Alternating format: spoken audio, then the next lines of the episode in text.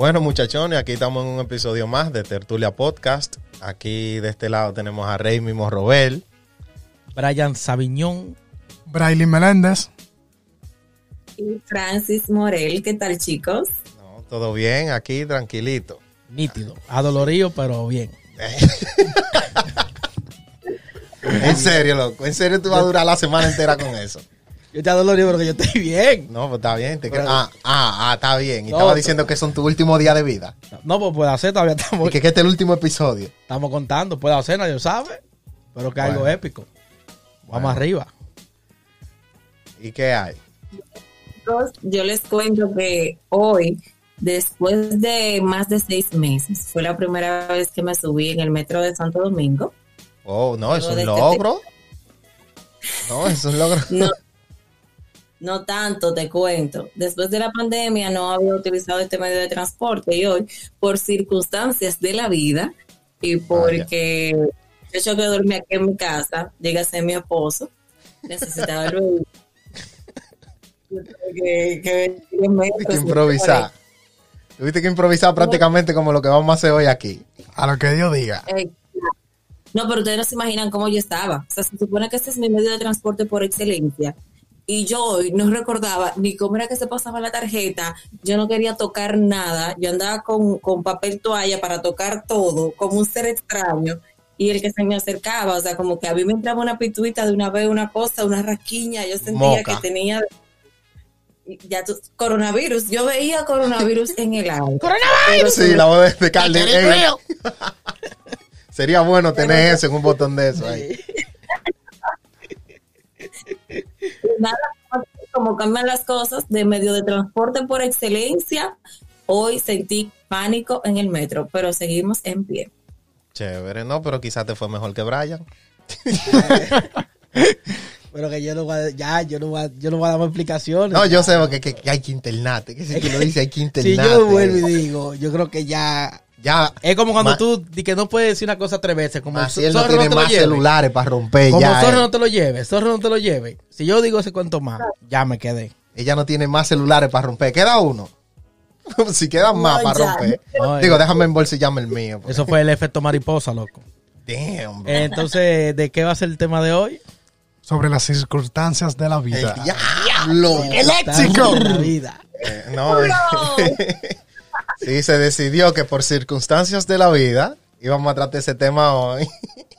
Prácticamente improvisado, pero nada, eh, tiene que salir algo. Yo voy a, yo voy a mi equipo, yo voy a ustedes. Maciel Carreano. Chévere, pues vamos arriba y vamos a hablar de la definición de, de la palabra circunstancia. Y es un hecho o un conjunto de hechos que permiten que una persona tome una decisión o ejecute una acción en su día a día. Bien. Y yo creo que también eso podría tener efecto quizá a largo plazo. O El sea, golpe que yo me di. sí, más o menos. Sí. Por sí, ejemplo, sí. Ey, ey, sí, ¿no? Real, eso fue, ey, portada de Cacu. Fue circunstancia de la vida, loco. Sí, real. Pero sí, eh, sí, Sí, realmente yo he pensado en eso, que pequeñas circunstancias también cambian el futuro de alguna u otra forma. sí, no, real. Por más pequeñas que parezcan. Eso es como, como yo considero eh, que ello hay una ley de Newton que explica eso perfectamente, que me parece que es la tercera ley de Newton, causa y efecto, que toda acción Trae un efecto. trae una, una reacción.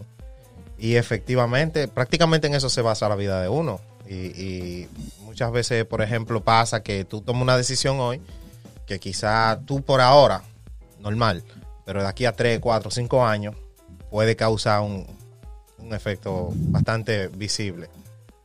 El cambio climático. y que existen de tipos, distintos tipos de circunstancias, las positivas y las negativas. Por ejemplo, todo lo que nosotros hacemos es por una circunstancia determinada, ya sea de tiempo, lugar, espacio, whatever. Pero por lo regular uno se enfoca en las circunstancias cuando el efecto que nos deja no es el esperado o es un efecto negativo. Eh, eh, por lo regular no tomamos en cuenta cuando hablamos de las circunstancias positivas. pensamos o consideramos que eso es otra cosa. Entonces, hay circunstancias también que nunca, nunca, nunca nosotros podemos tomarlo como pretexto para realizar un hecho al final. Por ejemplo, eh, voy a poner un ejemplo muy común. Cuando un papá golpea a un niño, por ejemplo, yo lo hice porque él hizo tal cosa. O sea, hay circunstancias que por más difícil que sean o por más desfavorable que, desfavorable que sean, no podemos tomarlas como pretexto para provocar un efecto Sí, eh, yo, bueno, en ese, en ese aspecto yo considero que eso va variando de persona en persona, porque hay personas que, por ejemplo, pueden ser más débiles y quizá lo que ellos puedan, ujú, puedan perci- percibirlo hoy como que le puede afectar de una forma negativa, eh, otra persona simplemente le vale, ¿me entiendes? Sí. Y eso pasa mucho. Eso pasa mucho incluso en, en, eh, asesinos seriales.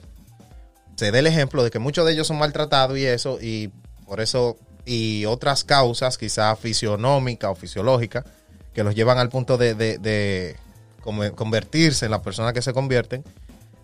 Pero también hay otra gente que quizás pasan por la misma situación y es algo como que ellos entienden que tienen que superar.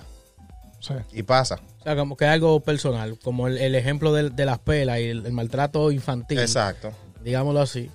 A mí me dieron muchísima pela. Eh, A mí me dieron. diga. Te voy a decir- te voy a citar con que a mí me, llegaron a dar golpe. Por orden alfabético, dije. Sí. A mí me dieron con palo. Palo de coba, precisamente.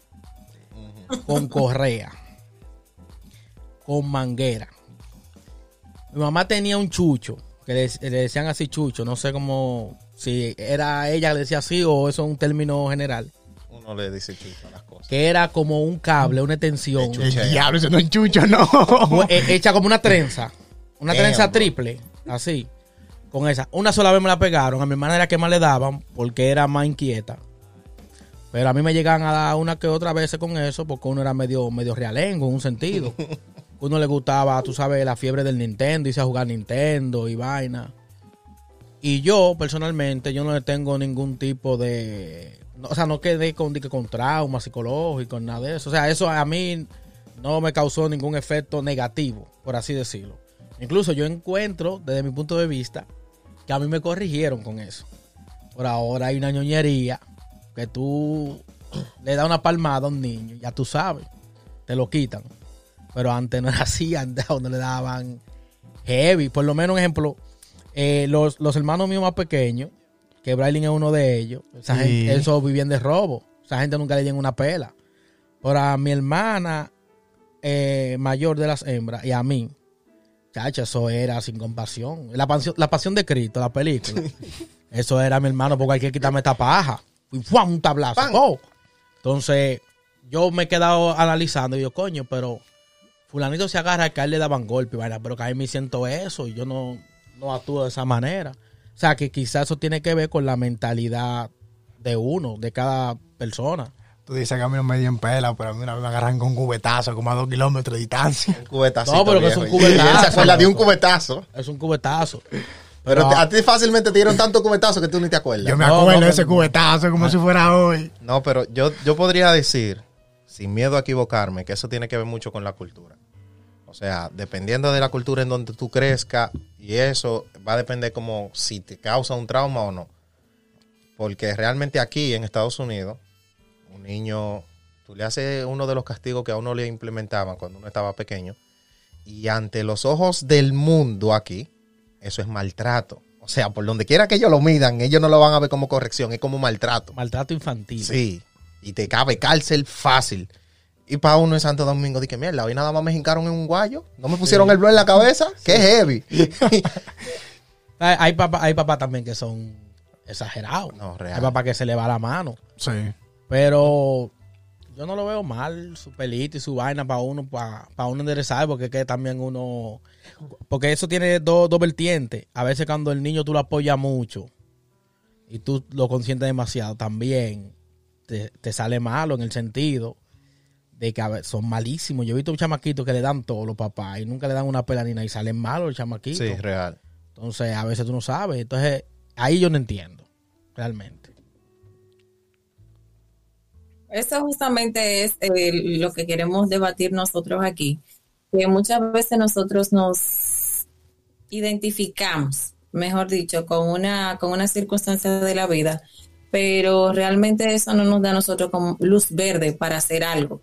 Por ejemplo, yo viví en el campo hasta mis 16 años.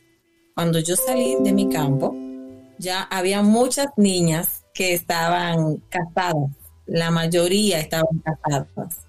Pero yo no, porque eso depende mucho de la, la inteligencia emocional también y, y qué tú quieres lograr, qué tú quieres hacer. Por ejemplo, en mi caso, tuve muchas amigas que se casaron a la temprana edad, tuve otras que tuvieron hijos a temprana edad, y muchas dicen, no, lo que pasa es que en ese campo donde yo viví, no había muchas cosas, no había muchos lugares para divertirse, etcétera pero no fue mi caso. Y yo también viví ahí, yo también me crié ahí, me eduqué en la misma escuela, por ejemplo, que muchas veces queremos también excusarnos con algunas circunstancias que nos presenta la vida, pero realmente va a depender mucho de la persona para marcar la diferencia. Sí, yo considero que, por ejemplo, yo estudiaba psicología y yo recuerdo que había una maestra que decía que básicamente lo que tú dices, que hay muchas personas como que usan ese tipo de pretexto. Ella siempre ponía en, eh, de ejemplo a un muchacho que ella trataba, que el chamaquito era... Ahora yo no me saco eso de la cabeza. Eh, Maciel me, me, dijo que yo probablemente esté pasando por una... ¿Cómo se llama esa condición? El síndrome de la página en blanco. Bueno, si alguien me da una ayudita aquí de lo que es ya, cletómano. Ella trataba un cletómano, entiéndase, una persona que roba por placer, sin ninguna necesidad, que ella decía, ella ponía eso como ejemplo, que decía... Como político. Básicamente, ella, ella decía que, por ejemplo, ese muchacho, ellos, los papás lo trataban y eso, y él creció con todo. O sea, ellos de, hecho le decían, fulano, lo que tú quieras, literalmente uno te lo puede dar. O sea, ¿por qué tú lo haces? Y le buscaban la ayuda y todo eso y su ambiente se supone que no fuera para él crecer siendo un ladrón. Y lamentablemente lo era. Y eso da a denotar que no siempre el entorno te lleva a tú convertirte en lo que quizás tú te puedas convertir.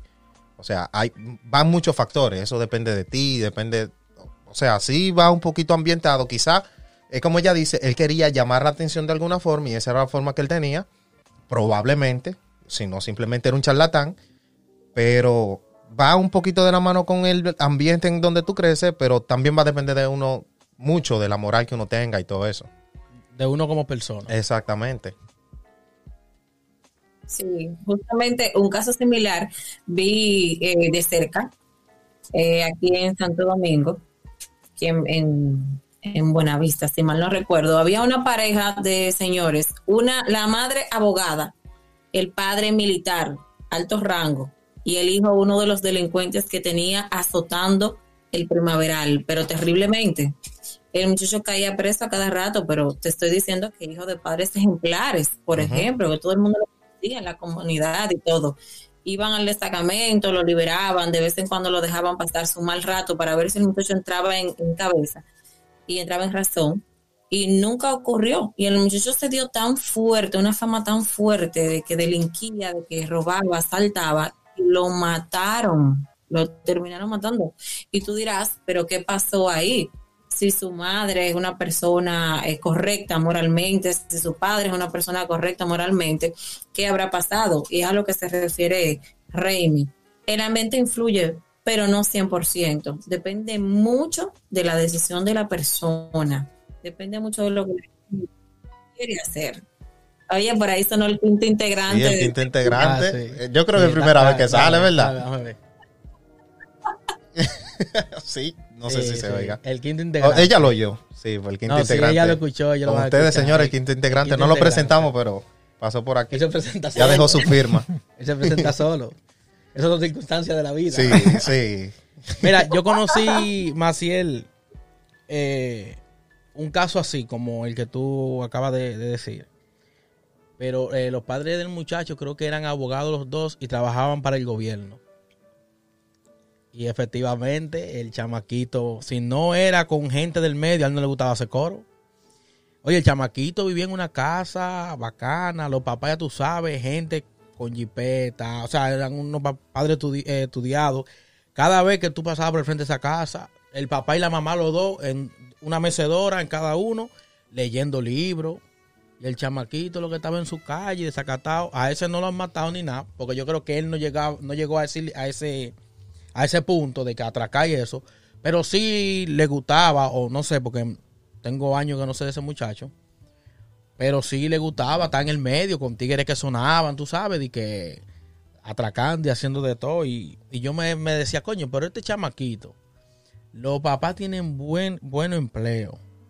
Son profesionales los dos. Una casa, te estoy diciendo que la casa del pedazo quizá era la envidia, porque era una casa grandísima. Y el pana le gustaba andar, era con su delincuente, él no cogía esa. Si tú eras serio, él se, se ofendía, si tú le dirigías la palabra. Él no quería andar era con gente, ya tú sabes, ratatá. Y así extremistas, eh, o sea, de ambos extremos uno, uno puede citar casos. No sé si ustedes han escuchado mencionar al presentador de Telemundo y Univisión, Eni Pichardo. Sus papás son personas que vivieron en un campo de un campo. O sea, él viene de un campo de Yamasá. Y el joven, tú sabes, siempre tuvo sus metas claras, lo que quería, trabajó para eso y bueno, como te dije al principio, él es presentador de Univisión y Telemundo, reportero. Y tú puedes decir, bueno, pero tal vez él no tenía las mejores condiciones para llegar ahí, pero se lo propuso. O sea, el, el entorno, las circunstancias no van a marcar 100% eh, tu resultado al final. Entonces, eso es lo que la gente como que debemos ver y debemos tratar de hacer la diferencia, porque las circunstancias son temporales. Eso no es algo que determina tu futuro al 100%. Claro. Eh, tú sabes que yo en eso estoy como mitad y mitad. O sea, no como, sino que a veces yo entiendo a, a las personas que a veces actúan o, llevan un estilo de vida eh, que quizás para uno no es el correcto por, el entorno donde viven, cómo se crían y ese, ese tipo de situaciones. Porque como di, dijimos ahorita, no todo el mundo piensa igual. Un ejemplo, para citar un ejemplo de esa célebre dominicana, eh, la Mami Jordan. Esa pana, un ejemplo, que ella hizo su historia en A los Foques sin Censura. Ella habló cómo ella inició en el mundo de la prostitución, cómo fue, se casó a los 13 años. O sea, la tipa no quiere saber de su familia por todo lo maltrato, un ejemplo que le robaban, que esto. Cuando tú una persona que se expresa así, eh, tú quizás la ves, un ejemplo, yo la veía como una maldita loca. A la mami Jordan yo la veía como una maldita loca. Y dice esta maldita loca. Cuando yo me puse a, escuchar sin censura de ella, ya yo me, me, doy cuenta que la forma en que ella actúa, ella tuvo un trauma, ¿me entiendes? La chamaquita no tuvo una vida fácil. No es que le aplaudo lo que ella haga, o lo que ella hizo, o sigue haciendo, pero es un punto como a favor, tú sabes, que no es lo mismo cuando tú te crías en una buena familia y tú te desvías, que cuando tú vienes de una familia disfuncional. ¿Me entiendes? Yo encuentro que eso abarca mucho, porque dime tú, una muchacha de 13 años casada, explícame eso. No sabe cocinar, no sabe hacer nada. Incluso fácilmente no sabe ni, ni lo que es una relación sexual. No sabe, no tiene educación sexual. Ya tú sabes que lo que va a hacer es a parir muchacho y ella va a ser la que la trajo, ¿me entiendes? Y aguantar golpes, hacer de todo, porque prácticamente es un muchacho, no tiene experiencia. Entonces, son circunstancias de la vida que a veces los padres llevan a los hijos a cometer, a, a cometer hechos. Porque son, no son una ni dos las chamaquitas que están chilling en su casa con un noviecito y esto. Los papás la quieren poner en China con el novio, pero que los papás de ella se casan con 14 años. La chamaquita tiene 16 y se la quieren poner en Japón. Entonces la chamaquita agarren una, están en China que la quieren poner, agarran y se van, se casan a la mala. Entonces a veces hay situaciones que sí conllevan a que tú cometas ciertas ciertas cosas que quizás no te favorezcan en el futuro. Pero es que es un lío. Yo encuentro que a veces eh, las circunstancias te llevan a hacer cosas. Eso también depende de la personalidad, claro está. Es aquí donde ya se la, la disyuntiva que hay. Eh, siempre ha estado eso. De que, por ejemplo, un filósofo que hay que le llaman Hobbes, él dice que el ser humano es cruel por naturaleza. Entonces siempre está la discusión de que hay otro que le llaman, él es escritor, hay otro que le llaman Rousseau, que él dice que el ser humano es bueno por naturaleza. Entonces está siempre esa disyuntiva que nunca se ha terminado de aclarar.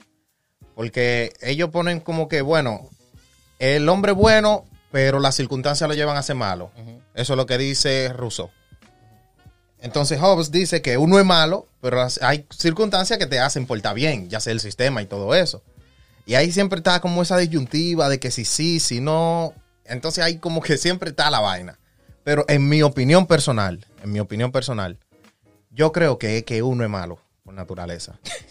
Real. Eso es lo que tú crees. Sí, porque es que tú, por ejemplo, yo lo voy a poner, no digo, con esto no digo de que los juegos sean mala influencia, pero, por ejemplo, voy a aclarar de nuevo, los juegos no son mala influencia bajo ningún concepto, pero sí, cuando a ti te da, tú, tú tienes la libertad de tú experimentar, hacer cosas que tú normalmente no, había en la- no harías en la vida real, lo puedes hacer en un juego, tú liberas todo eso. Una descarga. Exacto. Tú nunca matarías a una persona. Tú agarras en un juego y lo haces. ¿Tú entiendes? Y si tú sabes que no te va a causar ninguna, eh, eh, ninguna, ¿cómo se dice? Represalia, vamos a Exacto. Eh, social ni nada. Tú lo haces porque no te va a causar ningún efecto. ¿Tú entiendes? Nadie. O sea, yo nunca he visto eso. Yo desde niño. Y, yo tengo cierto sentido de lo que es la moralidad un poquito. Entonces yo, yo un ejemplo, jugando juegos como San Andreas o Vice City, yo he hecho lo malo. ¿Tú entiendes? Por, eh, por naturaleza. A uno le ponen una clase de juego así. Y lo primero que tú vas a hacer son todas las cosas como que tú no puedes hacer en la vida Pero lo real. primero que tú haces es meter los códigos. Y que la, la clave para conseguirte las armas y hacerte rico. Exacto, para comenzar a matar Sí. gente. y. Tú no has visto a nadie que por, de por sí se ponga de que, oh, yo voy a hacer las cosas bien. De que no, voy a decidir no ser un delincuente. Y que hacer bien. Y Y que ataciar en GTA. Ajá. Y que vamos a ponerme a taciar. Yo, yo voy a hacer el Y a pararme en de los semáforos y toda la vaina. Y que a ¿no? vender helado. No, usted lo que va a atracar es... y Lo robar.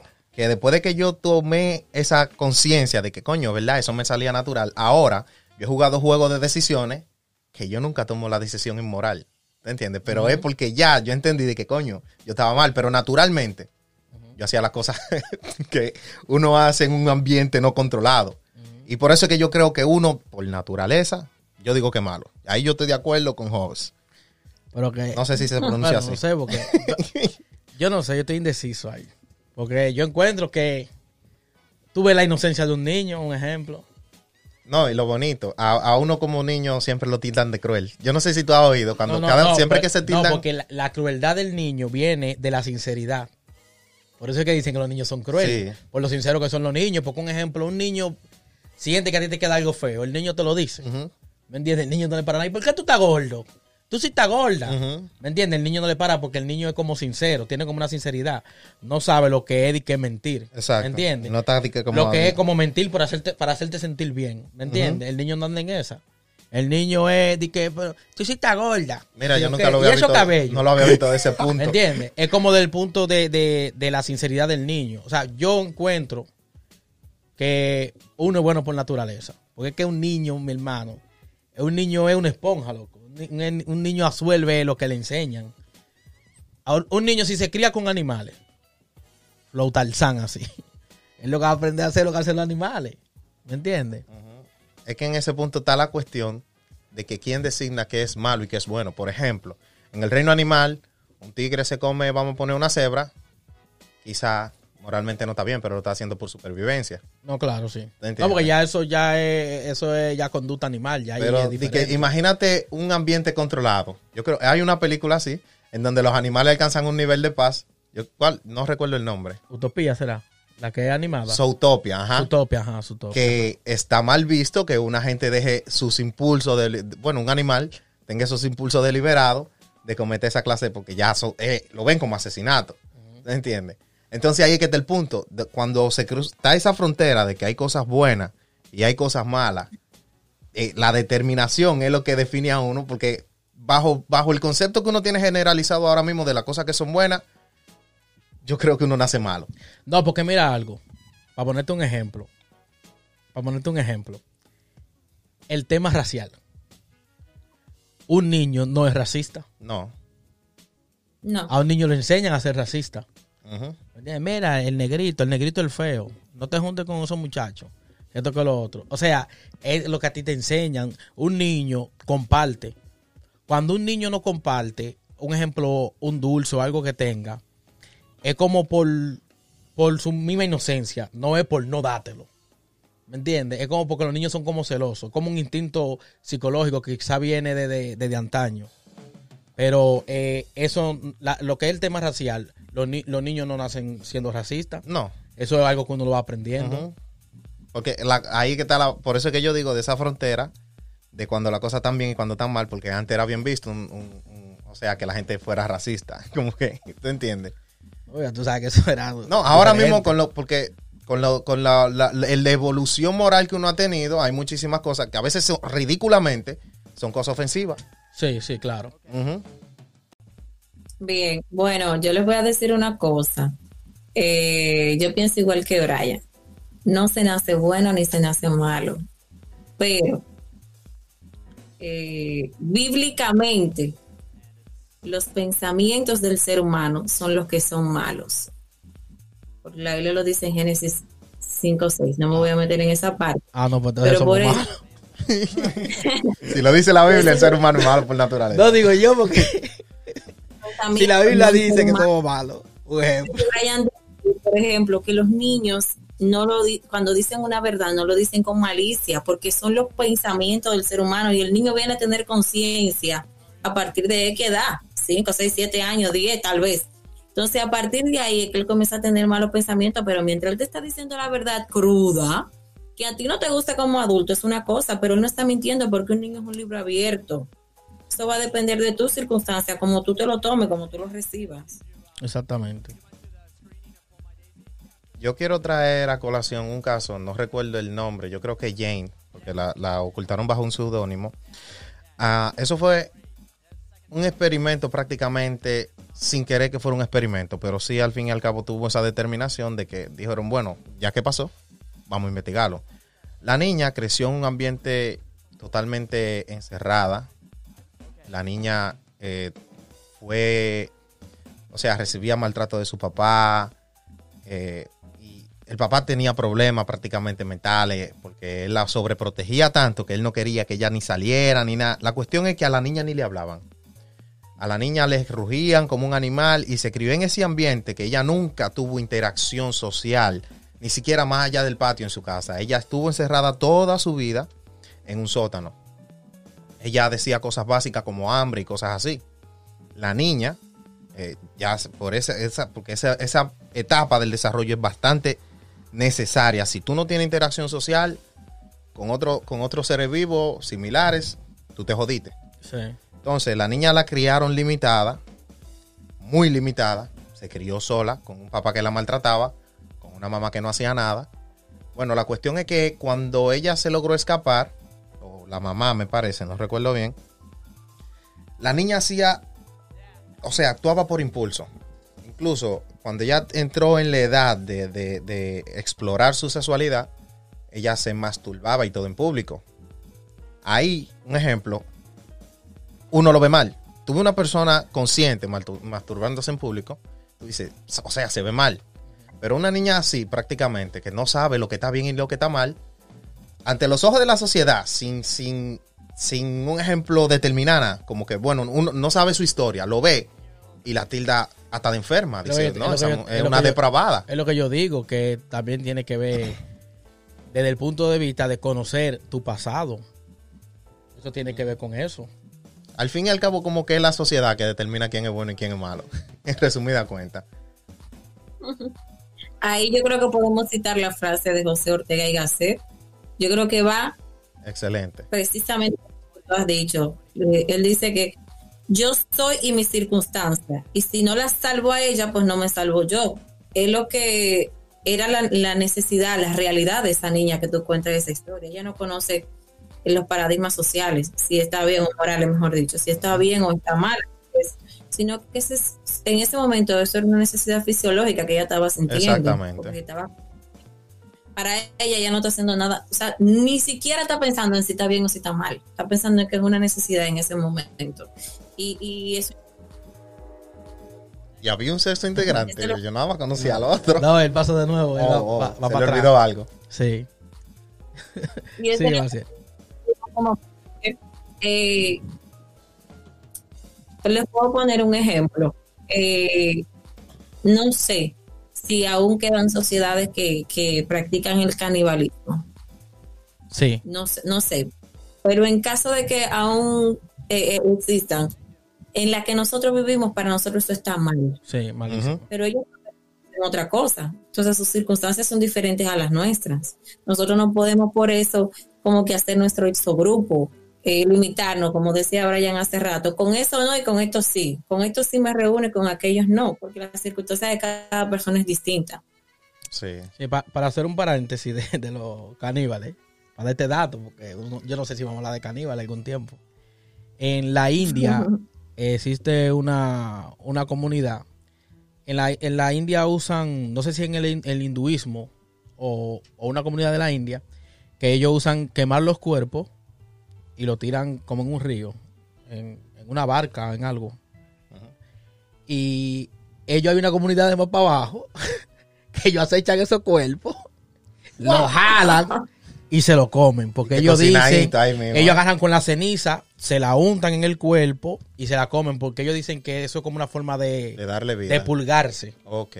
Como una forma de pulgarse. Entonces, son caníbales porque al final están comiendo humanos.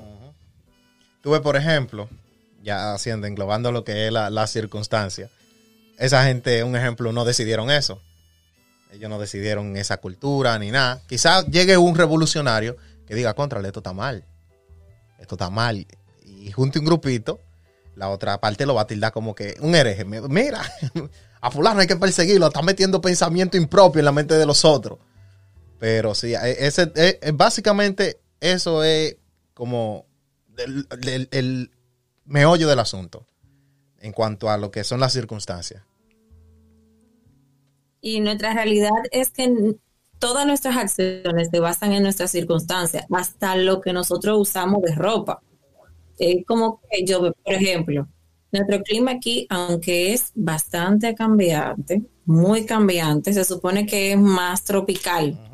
Si yo salgo en pleno verano, ahora, septiembre, por ejemplo, yo salgo con un abrigo, mangas largas, todo, con un coach, la gente me va a mirar raro. Raro, no, rarísimo. ya no se da cuenta que nos estamos quemando de calor con una temperatura a 30 y pico de grados. Y comienzan a Pero hacer el típico chiste de que, wow, qué frío. De que uno que te hace, wow, qué frío. Y ya está haciendo un frío. Claro. Sí. Pero esa circunstancia varía, tal vez cuando en invierno aquí sentimos un chin de brisita.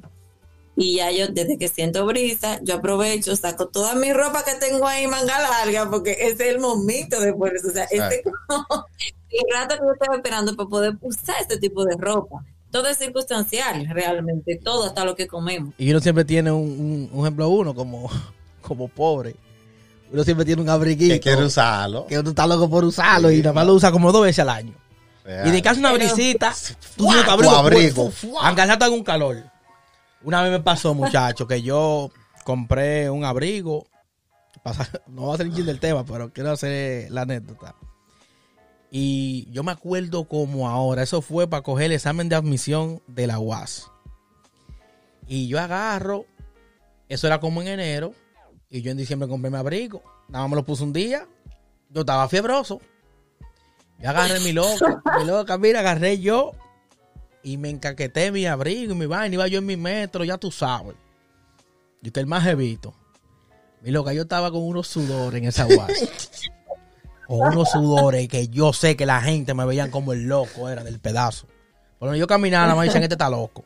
Y era un abrigo que aquí es una No, no franela. le sabía nada. Aquí es una franela. Ah, nada le sabe. Pero mi hermano, yo me estaba quemando vivo, era vivo. Yo estaba loco por quitarme ese abrigo, me la remangaba para arriba. Y esos sudores bajando. La vergüenza de mi vida fue ese día. Más nunca me lo puse. Jamás ni nunca. Me lo voy a volver a poner. Que tú lo tienes ahí. No, yo nomás nunca me lo puse con esa experiencia. Y, y- y me costó carísimo por ese tiempo, loco, carísimo. Pero tú sabes, uno de que, ya tú sabes, uno yendo diga Chris Brown. Esa gente que eso- y viendo esos videos de que Chacho, esa gente. Y que en, Los Ángeles y abrigado. Yo decía, bueno, Los Ángeles yo tengo entendido que eso es caliente. Sí. Yo puedo ponerme ese abriguito. Tú sabes, tú sabes que uno se lleva mucho de, que de la moda y La vaina. moda. Me llevó el diablo. Entonces, volvamos al tema de nuevo. No es cierto, no lo supera. Estoy riendo porque recuerdo algo. Yo, así mismo, cuando estaba en la UAS, la Universidad Autónoma de Santo Domingo, eh, uno, gente humilde al fin, no se puede andar comprando tantos pares de zapatos. Y recuerdo que me compré unos zapatitos que eran de goma. Unos zapatos de goma, hasta tenían una florcita arriba y toda la cosa. Y yo estoy mona con mi zapato nuevo. Y cae un aguacero este es el momento para yo ponerme mis zapatos. Yo andaba como toda una reina caminando en medio de agua por la UAS con mis zapatos de goma y ningún daño. Cometí un grave error de ponérmelo un día soleado, Dios mío. Esos pies me sudaron. Ahí tú podías decir que freí, freí un huevo arri- arriba de, de los zapatos. Oye, ve, las circunstancias eran otras. No, y para que tú veas cómo eso cae ahí, o sea, en el tema de las circunstancias, porque eso es prácticamente prueba y error. Y eso es lo que ha puesto a la humanidad ahora mismo en el pie donde está parado. Porque uno hace la cosa y uno dice, espérate, esto no me resultó, déjame hacerlo de otra forma. Y ahí es donde uno se da cuenta como que hay circunstancias que son que te llevan por un camino y fue por algo previo que tú aprendiste. Tú dijiste, espérate, este, este método no está, déjame intentarte otro. Y Sí, porque uno, uno se basa más como en experiencia. Uno actúa mucho por experiencia. Y coño, la otra vez yo me comí el pan con tal jamón. Y así no me gustó mucho. Me he probado otro jamón.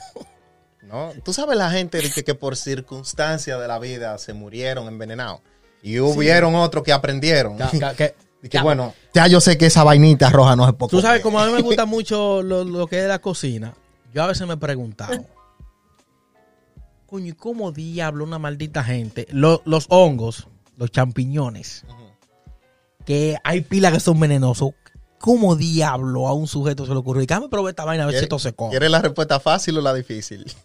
Coño, dime, ¿cómo fue? Circunstancias de la vida. No, por ejemplo, también, porque como un ejemplo, saben que la marihuana se fumaba. Yo imagino que ellos se la comieron primero. Dije, ¿cómo? Ey, ¿Qué lo yo que estoy es? fundido. Y, y, y, por ejemplo, el cilantro, que no se lo fuman, no se lo fuman. ¿Cómo ellos saben que el cilantro no es para fumar? Yo estoy fundido porque es que ya ese fácilmente mi lema, circunstancias de la vida, mi loco. Ya, ya, tú te vas a quedar ahí. Sí, porque es que es falla y error. Tú pruebas y por circunstancias de la vida tú viste que ese- tú estabas ahí presente cuando viste que ese pinche güey se murió Sí, de un envenenamiento. coño. Tú fuiste donde los otros, mierda. No coman eso. Fulano es como una vaina allí, está botando espuma por la boca. No le, no le pongan la mano. Señores, pero por circunstancias de la vida, según los libros de historia, se descubrió esta parte del mundo. Pues se supone que los españoles salieron buscando la India. Para la India. Sí. Cuando llegaron a América, óyeme, cuando vieron los taínos, le dieron, estos son, como esto es la India, estos son los indígenas. Y por ahí comenzaron. Por circunstancias de la vida conocieron este pedacito de tierra. Y lo bonito, que yo supe eso no hace, no hace mucho, que Colón se murió pensando que esto era la India. O sea, cuando Real. descubrieron que era, que no era la India, ya Colón estaba muerto.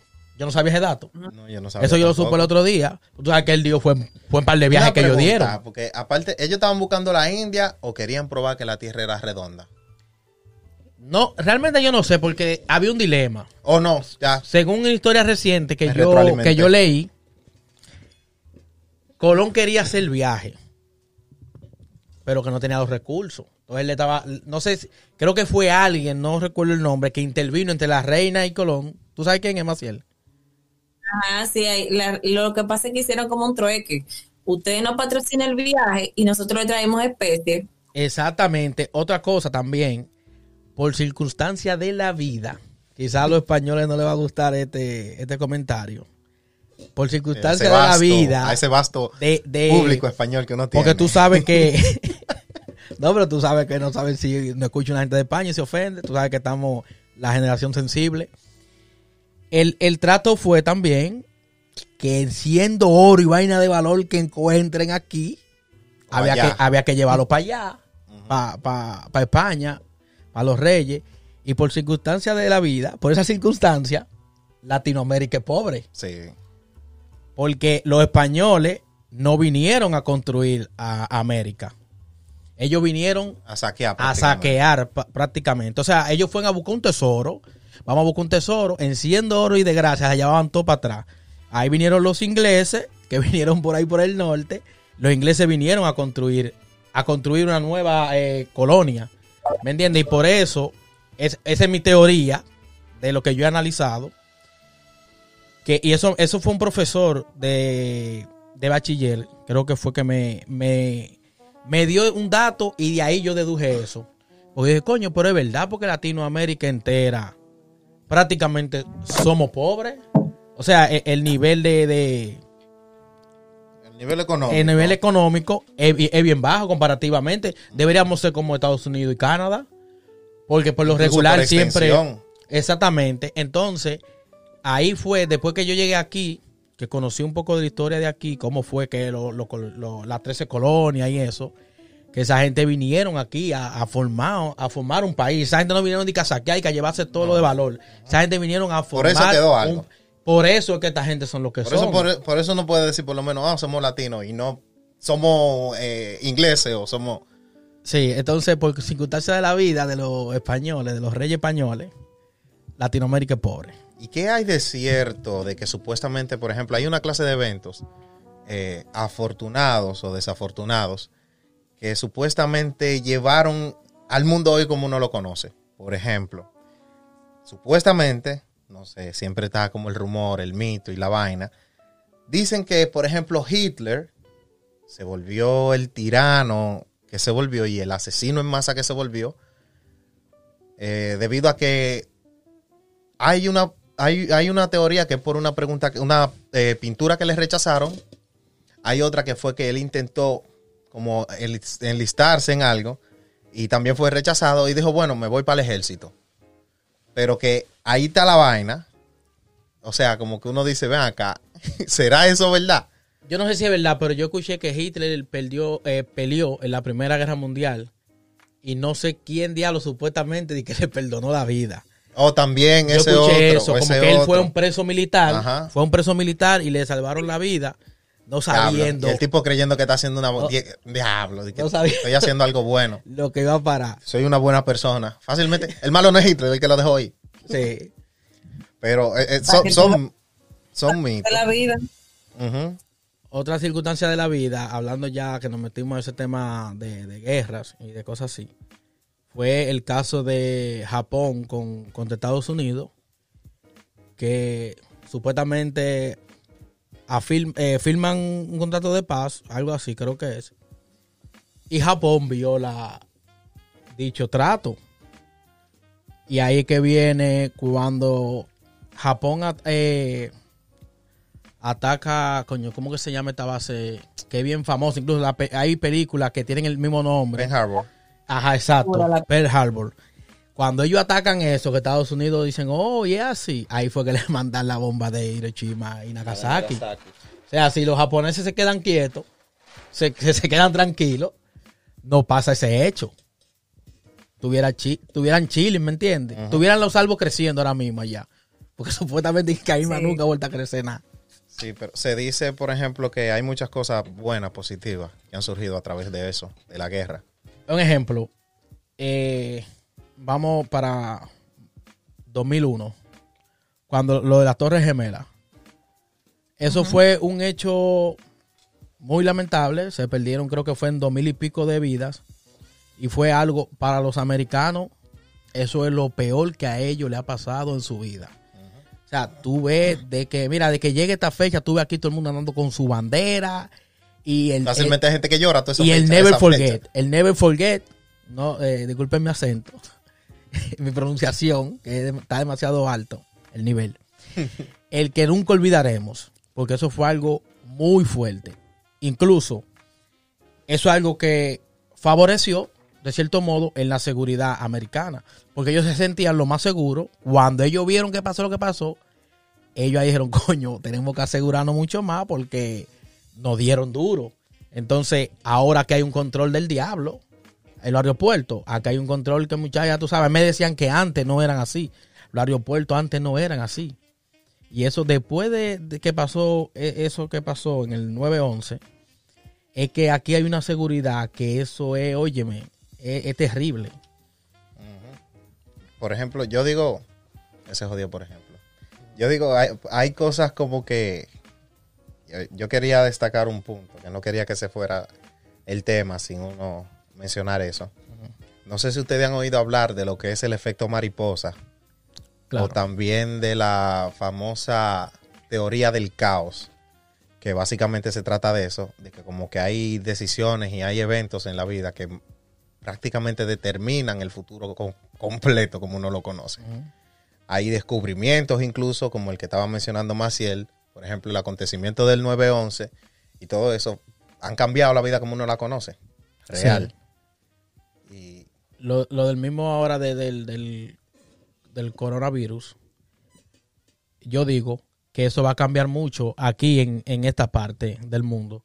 Porque un ejemplo, en Asia, tú siempre veías un ejemplo, eh, videos de, de reportajes o lo que sea, películas asiáticas, Corea, China, Japón, esos sitios. Tú ves que la gente usa mascarilla. sí, Pero es porque ya ellos han vivido pandemias que no son a nivel mundial, pero eh, a, nivel nacional han sido bien fuertes. Entonces, ellos ya, para ellos es normal usar mascarilla. Para uno es algo totalmente nuevo. Yo nunca me hubiera puesto mascarilla por tantos días. O sea, así. Yo usaba mascarilla porque como yo usaba- trabajaba construcción para demoler, uno usaba mascarilla, pero eso era un rato. Pero ahora es un estrés. Yo trabajo 12 horas diarias. Y oye, es 12 horas con una fucking mascarilla. Y todo es eso- incomodísimo. y eso es por el COVID, eso es por las circunstancias Una de circunstancia- la vida. Porque a alguien se le ocurrió comerse un, un murciélago guisado o en una sopa. Sí. Y si esa gente, un ejemplo, viene. No, eso es la tecnología 5G. A mí no dan con eso. Yo tengo mi conspiración que sea que la, la tecnología 5G. Y si ese murciélagólogo, lo como se le llame, que se jalte murciélago, viene un día y dice que, coño, ahí como que se me antoja mejor comerme unos plátanos. O un o pollo. qué sé yo, algo. Y no se O cómete un ratón, porque están acostumbrados a comer ratón. Ah, no. Algo más exótico. No, Ah, un murciélago. para joder el Cómete un gato. ¿Por qué no esto como un gato? Ah, y no, fácilmente, fácilmente, como son las circunstancias de la vida, hacían seis meses antes de que comprara ese, ese murciélago, que quizá él se salvó de que un fulano lo chocara. Que si lo hubiera se murió. cho- que si lo hubiera Fácilmente- chocado. Exacto. Ya, así No, es la no- vida. no hubiera coronavirus. No. Entonces, No, pero eso fue la tecnología 5G. No. Eh, señores, las circunstancias eh, de la vida también uno tiene como que aprender a aceptarlas. Porque ahora ustedes me trajeron un recuerdo de un joven que trabajó aquí en, en el mercado de Santo Domingo y el pana, bajando sacos de plátano en el mercado, se lesionó una pierna. Y él, oye, eso fue para él lo peor porque él tenía planes como días después, dos o tres días después todo el mundo, muchacho, las cosas pasan por una razón, las cosas pasan por una razón, pero él no lo vio así, lo vio como una tragedia. El hecho es que él no canceló su compromiso, con todo y tener un yeso en una pierna y arrancó para su compromiso. Y ese muchacho, por cosas de la vida, encontró la muerte ese día. wow. O sea, que a veces son cosas negativas, eh, que nosotros la vemos en el momento como negativas, pero por alguna razón se te está presentando otras circunstancias. Pasan, Siempre- pasan. No. Raimi, Raimi tiene un vivo ejemplo de eso. No sé si él lo quiere decir en vivo, pero Raimi tiene un ejemplo de algo, de algo negativo que se convirtió en algo muy positivo en su, en su vida. No, tú tranquilo. Pero él- yo sé que él no, quizá no No, toque ese no, tipo de temas. eso- Mira, Es algo que Mira, quizá él lo, él ¿será- lo haga en un confesionario después. ¿Será que a ti te llegó ese tema a la mente por eso? No, porque ese tema lo elegimos entre todos. Ese Bueno, entre todos que lo, que lo elegimos. Sí, pero tú fuiste que comenzaste a hacer mención del tema y quisiste disfrazarlo de que no, porque fue por Mami no. Jordan. No, no, no, no, no. Aquí todito dijimos, sí, el tema va, ese tema es. Bueno, lo- los tertuleros se van a quedar con la curiosidad. Porque Pero- ese, ese pero tema, yo- ese tema estaba ahí, estaba ahí en la agenda, no que no tenía día, pero estaba ahí en Pero agenda. sí, no, yo soy un vivo ejemplo de eso, de que las circunstancias a veces le cambian la vida a uno de manera positiva. Sí. Aunque uno no, no la pida, pero No, es así, es así. real, real. Muchachos, ¿ustedes tienen algo que recomendar? Eh, ¿Comienzo yo o quién? Braille, Braille está en los controles. Braille, Braille no opino ni mierda. Yo estoy pasando agua aquí, a ti- aquí atrás. Braille está en, backstage. No, y fal- Pasando fal denti- toallita, fal limpiando dentista y eso, y- Braille Sí. está como, como arrecia, como Hoy estoy en soporte, atrás, de doble voz. Remy, dale una Habrá recomendación. eh, no, Braylon quiere hacer una recomendación. No. No, no Braille está ba- backstage. Tú Ah, no, no, yo que yo soy backstage. Eh, ¿Qué Oh, recomendación En serio, fue porque no te pagamos el día, loco. Diablo. Ey, la gente no es así. Date tranquilo, eso va después. Ey, ey, para que tú veas. No han entrado de ¿Cómo se- sponsor, loco, todavía. Sí, espera que llegue la publicidad. Oye, eh, ah, las recomendaciones.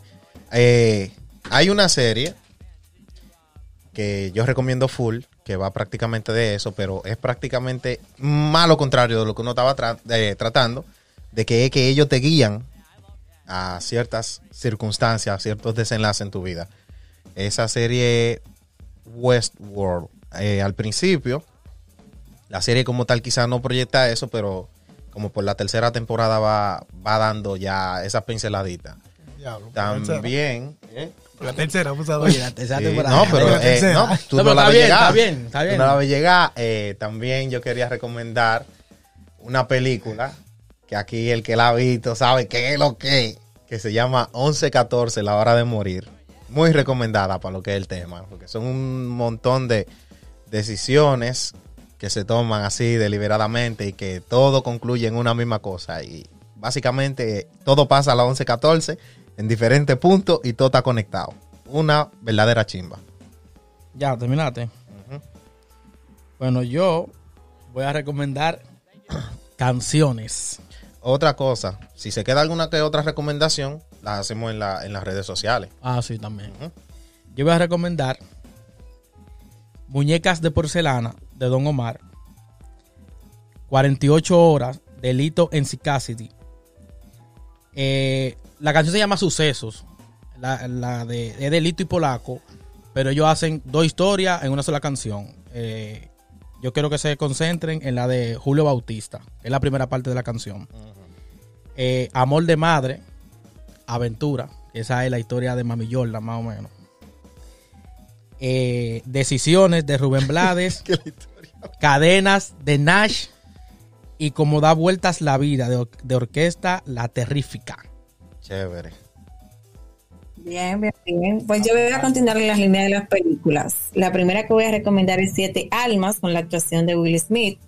Luego voy a recomendar una película muy famosa de Netflix que se llama ¿Qué pasó con Lunes?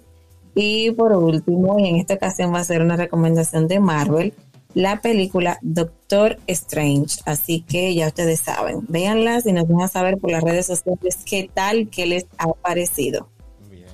Bueno, eh, muchas gracias por, no sé, consumir este podcast. Yo, como no estoy acostumbrado a cerrar el tema, a cerrar el, programa, yo mejor le cedo ese paso a, a Maciel, como siempre. Para nosotros es un honor que ustedes se detengan y le hayan dado a reproducir a este episodio de Tertulias Podcast, invitándoles a que no se pierdan un próximo. Muchísimas gracias por el favor de escucharnos y nos vemos, o mejor dicho, nos escuchamos en un próximo episodio. Bye. Hablamos.